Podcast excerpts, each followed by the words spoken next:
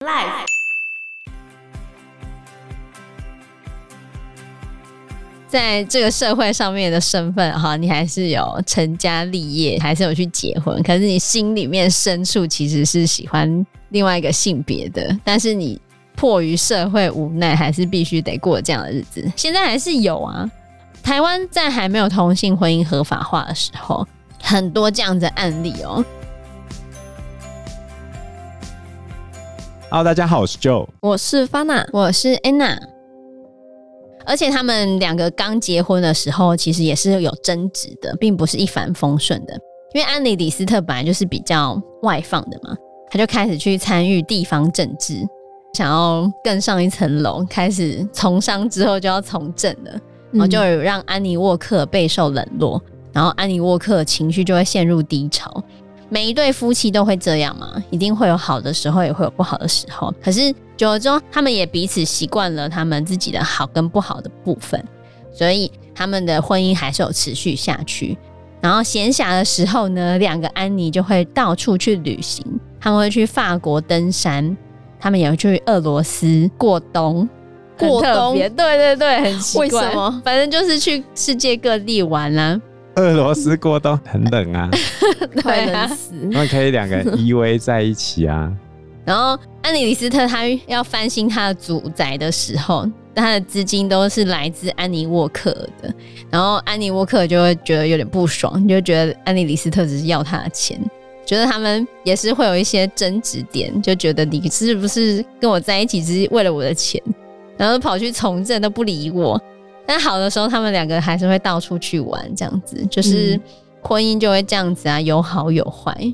结果在一八四零年的夏天，他们去高加索山脉那边旅行。嗯，当年的八月十一号，安妮·李斯特还有在写新的日记。结果这一篇八月十一号的日记，就是他人生最后一篇日记了。因为安妮·李斯特在高加索山被蚊虫叮咬，引发了高烧。然后那个年代嘛，就医疗还没有很发达，如果是现代的话，应该没有那么严重。嗯但是在那个年代，他就没有办法被治愈好。所以一个多月后，在九月二十二日的时候，安妮·李斯特就客死异乡了。哦，享年四十九岁，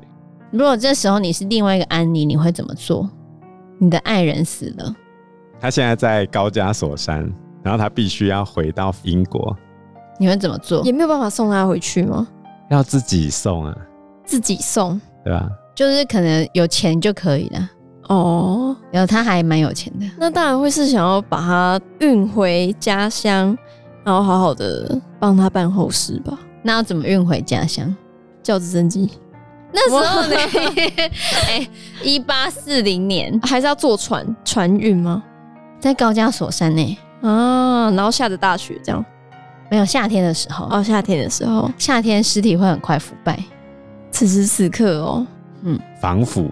不知道好无助哦。嗯，所以你知道吗？后来安妮沃克他就帮安妮李斯特的遗体做了防腐处理，他怎么做？就是请人帮他做花防钱就可以做花钱啊，啊，哦因为他刚好有钱啊呐、嗯他就请人帮安妮·李斯特的身体进行防腐处理，然后就从高加索山运回英国，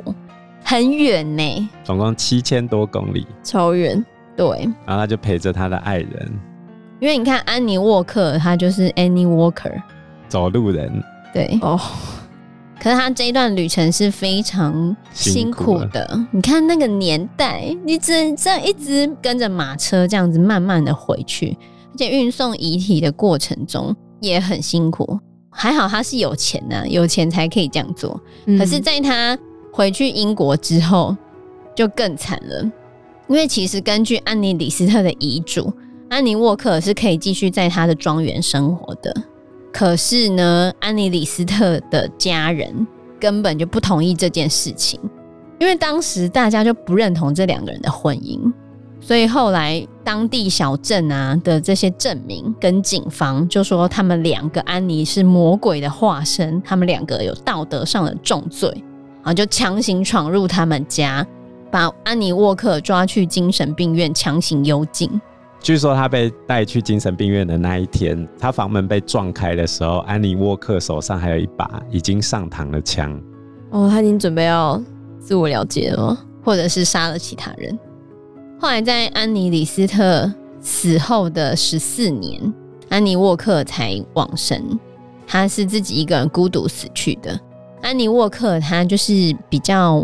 文静，没有什么声音，嗯所以她也没有留下任何的记录。所有的记录其实都是来自安妮·李斯特的。嗯那安妮·沃克后面她的心情如何啊？她都没有做任何的记录。那她被关在精神病院长达十几年的时间，就是这样默默的被关在里面，没有人知道她是怎么心情度过这一段痛苦的日子的，就这样无声无息的结束了。他们的爱情是到两百年后的一九八二年才被世人所了解，因为当时候李斯特家族已经破百了，嗯让他们把家里面值钱的东西都拿出来卖，最后卖到了李斯特家族的神秘日记。然后后来破解密码之后，发现这是属于安妮·李斯特的同志爱情记录。而且里面的内容都是在写她跟女性之间的罗曼史跟闺房之乐。对对对，这个有出成书吗？应该是有啦，有，因为记录了她跟非常多女性之间的关系，所以有些人会觉得那是假的情节。就李斯特家族早就有人已经破解了这本日记，嗯，但是不敢拿出来讲，他们觉得很羞耻，哦，因为都是她在跟女性调情啊，或者是她们彼此之间，恋爱宝典。对对对对，然后就一直到二零一三年，英格兰正式宣布同性婚姻合法化。那当年两个安妮结婚的那一个教堂门口，就挂上了一块彩虹色的标牌，正式确立他们两个人结婚的合法性。因为目前只有发现这个安妮·李斯特的日记嘛，嗯所以安妮·李斯特被西方称为现代的第一位女同志。那一块彩虹标牌很酷啊，他就正式承认一八三四年那一年他们在圣三一教堂结婚是合法的，OK 的，就挂了一个铁牌子这样子。哦，这就是两个安妮的故事，所以那时候他们就是社会上的边缘人嘛。因为超不被级认边同、缘啊！不被认同，而且你看死后还没有办法按照他们自己的遗嘱这样子过下去，还会被其他的人就是那种猎物的方式对待，就说他们违反道德，到底是哪里违反道德？好难过，嗯，那其实 lesbian 是到非常非常近期才证明。一八六零年代的时候，美国他们还把男女同性恋都叫做 gay。嗯，后来女权主义兴起嘛，然后女同性恋族群越来越不满，被男同志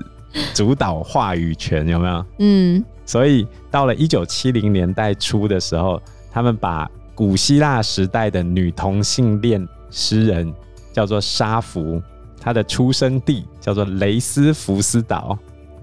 （Lesbos，L E S B O S），用这个地名来转化为女同志的专属名词 （lesbian）。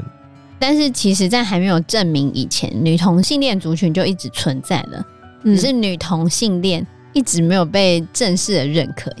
看似默许啊，其实是在忽视他们。因为因为我们前面有讲到，这些女同性恋的情谊多半会被家族甚至被他们的丈夫给默许，但这反映出来的并不是整体社会对女同性恋的认同。根本不当一回事。对对对，对，就是嗯，有一篇文章叫《女同志比较不容易被歧视吗》？这一篇文章里面有提到，许多对男同志的歧视都跟他们的性行为有关，是属于一种性污名。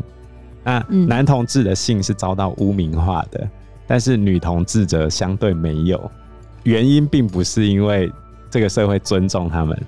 而是父权社会根本不承认。对啊，所以其实，在安妮·李斯特以前，历史上一定会有更多女同性恋者，只是他们没有出轨嘛，甚至是被埋藏在心里面，因为他们就是不被受到重视，甚至是被彻底忽视，变成这个历史中被遗忘的边缘人族群。安妮·李斯特是因为她有写日记，他的东西才会被记录下来，才会被流传下来。那其他没有被流传下来的呢？安妮沃克也是活在他的日记里面而已啊。对啊，嗯其他那些没有被记录下来的都消失在历史的洪流啦。那我觉得幸好不是生在那个年代，对啊，现在相对开放很多。你爸应该慢慢也会接受啦，可是我觉得那也是因为我是女生，假设是我弟，他一定也没办法接受，对啊。对，对啊一定是这样子。其实如果从父权的角度来看，你爸应该是更为保守的，嗯，但是因为你是女生的关系，所以他觉得反正就是玩玩嘛。对，我觉得我女朋友家人也是这样想的，反正就玩玩，他们也不会嗯叫你女朋友，就是哦，你朋友、你同学这样，但明明就知道我们可能是有关系的，所以他们现在也等于是那种，就是我觉得他反们正就年轻人我觉得他们的想法应该 就是，就说你们两个以后会各自结婚，那你们两个要跟你们的先生怎么谈，那是你们的事情，都没关系。那不就跟那个安妮李斯特之前的那些众多可是我女觉性得友人的家人一样吗？都这种心态啊？对呀、我觉得这样子做就忽视一个可能性，就是你们根本不喜欢男生的时候怎么办？对不对？对，嗯他只觉得我们可能长大就会回来了，会白从歪 变直，，对，就是突然掰直，然后可能就会突然爱上男生，然后突然结 婚，怎么可能？对于那些因为以他们不前能人，了解为什么会有人对异性完全没有任何的感觉，或反正就是不会爱他们嘛。可是很多人还是会因为社会上面这些人的价值观，然后最后就改变自己，就逼迫自己不得不去跟人家结婚，诈骗婚姻啊，嗯不是很多这样子吗？ 对，对啊，就是你在这个社会上面的身份哈，你还是有成家立业，还是有去结婚，可是你心里面深处其实是喜欢另外一个性别的，但是你迫于社会无奈，还是必须得过这样的日子。现在还是有啊，啊，我不想要这样违背我自己的心意。台湾在还没有同性婚姻合法化的时候，很多这样的案例哦、嗯就是我在婚姻版上面还会看到很多人就在讲说，他先生只有在结婚之前跟他有性行为，然后他们生了孩子之后，他先生就再也不碰她了。就后来再过几年之后，他才发现原来他先生是 gay，这样啊，这样会很错愕。就在那边讲说同志骗婚，哦，只是为了给自己妈妈一个交代，对，然后生了孩子之后就那女生很可怜哎、对，但是没有听过 lesbian 骗爱的，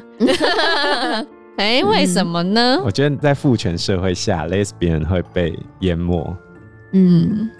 因为男生会有那种传统上传宗接代的问题。对，我就举一个例子，像我们录音的时候正要过年嘛，嗯，过年的时候一桌人围在一起，然后这时候现在小发那带着他的女朋友来，我一定会跟老人家介绍，哦，这是他朋友。是他对啊同哎学，他对对 对，同学朋友这样子那、，如果是两个男的时候，压力就很大，因为阿婆接收到电视上很多的新的讯息，你们两个该不会怎样啊？阿婆就开始碎碎念了。哦，那那个气氛真的就搞得很僵。其实我真的是在看这一本书的时候才知道这个故事，然后后面再去看才发现，哎、这个有拍成绅士杰克，而且绅士杰克这个影集在评分上面很高分哦、我想去看，对啊，可以去看。那顺带一提啊，就是每年的四月二十六日是女同志现身日。我们当然会知道传统社会上对男性男同志的压力，但是女同志同时会面临的是双重歧视，第一个是厌女，第二个是恐同，合并起来叫做女同志恐惧症，又称为恐拉症。因为女同志是拉，嗯，对，所以四月二十六日这一天，他们是为了保障女同志不受任何偏见、歧视跟随之而来的暴力这样子。嗯所以，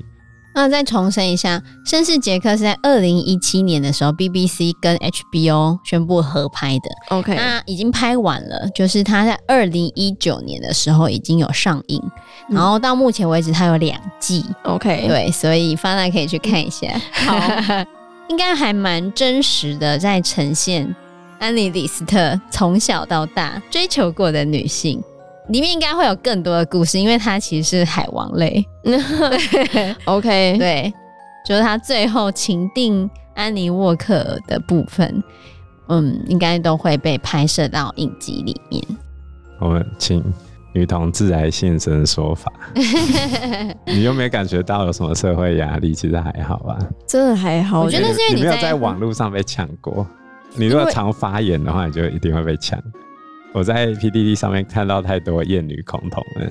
所以都会被抢、对吧、被酸。可是我觉得看 PPT 的人年纪很稍 长，但我在 D 卡上面看，真的我觉得还好啊。所以不同的年纪，对对对，对于 因为我已经是老一辈了，我们步入中年，步入中年，嗯，这几年的小孩子，更多元了，是真的。因为他们已经生活在一个多元的世界，比较少丑女情节，但是也不是说没有啦。但我真的比较少遇到这种人。应该说，我们以前也是不会把这些东西台面化来，就是不会在台面上说。但是现在就是多元社会嘛，大家都蛮包容的，也不会说看不起或者是歧视这些比较男性化的女生，可是或还者是是会啦女性化的男生。哦，不是，等一下，像我们之前校外教学的时候，我们带学生到路上，比如说夜市去看到男同志，然后他们就搂搂抱抱嘛，有时候还接吻一下这样子，就会一堆人哦哦哦，老师老师这样，可能因为现在还国中吧，我觉得上高中真的就不太会这样子了。而且刚好，我觉得我的高中也是算还蛮自由开放的。对我们这一群九个人哦、只有两个人是异性恋，其他不是喜欢女生的就是 gay 同温层吧我？觉得家长一直会存着一种心态，就是也许你男生女生都可以，觉得你是双性恋，嗯，有可能。反正之后再回来就好。也可以不用回来。如果你是双性恋，那你为什么要回来？没差吧？但家长还是希望小朋友要结婚生子吧？我现在的问题是，假设双性恋，那我男生女生各取一个的时候怎么办？不行，这样重婚呢？可是那不是还会在你的身份证上面写配偶吗？同志伴侣也会写上去吗？会啊，所以重婚罪也会用在同志伴侣上面吗？这就是我不知道的地方。当然是嗯啊，不然嘞，等一下我查一下。哦，是有的，不可以重复结婚，对啊，是真的不行。感觉不行，，我以为可以 怎么可能呢？太可惜根了本。仅喝酒。同性婚姻近亲也不能结婚哎、近亲结婚吗就？是我我的意思是，你要孕育下一代的时候，以前不是啊、那你同性恋又没有对啊我就在想想，我就在觉得这个、啊，我就觉得这奇怪啊，因为异性恋里面就是近亲不能结婚，是因为优生学的关系，他嗯就是担心血缘太接近，结婚会对下一代产生不好的影响，可能会有一些隐性的疾病没有被发现这样子。嗯但是同性这样有差没？不行，我们又落入了那种。 传统社会价值观，对啊，是不是？直系血亲跟直系姻亲是不能同性婚姻的，旁系血亲在四等亲以内也是不能结婚的。但是如果是收养的话，不在此限。然后再来是旁系姻亲在五等亲以内辈分不相同者，也不能结婚。要怎么分几等亲几等嗯亲啊？往上数啊，数到你们共同的那个长辈之后再往下来。比如说，你跟你弟是二等啊，你到你爸，然后你爸再到你弟，这样两等啊。然哦后，你那跟你爸妈是一等亲啊。那你如果跟你的表妹们，就是你到你妈，你妈到你外婆，外婆到你阿姨，阿姨再到你表妹，